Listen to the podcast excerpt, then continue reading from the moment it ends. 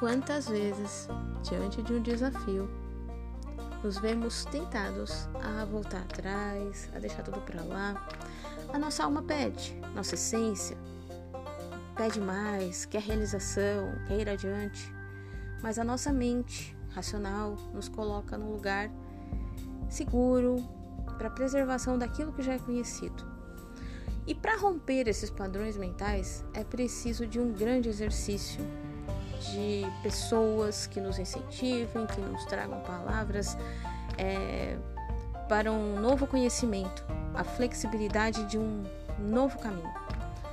Por isso surgiu esse podcast com alma em mente, para que juntos possamos trilhar essa jornada do autoconhecimento e do desenvolvimento humano.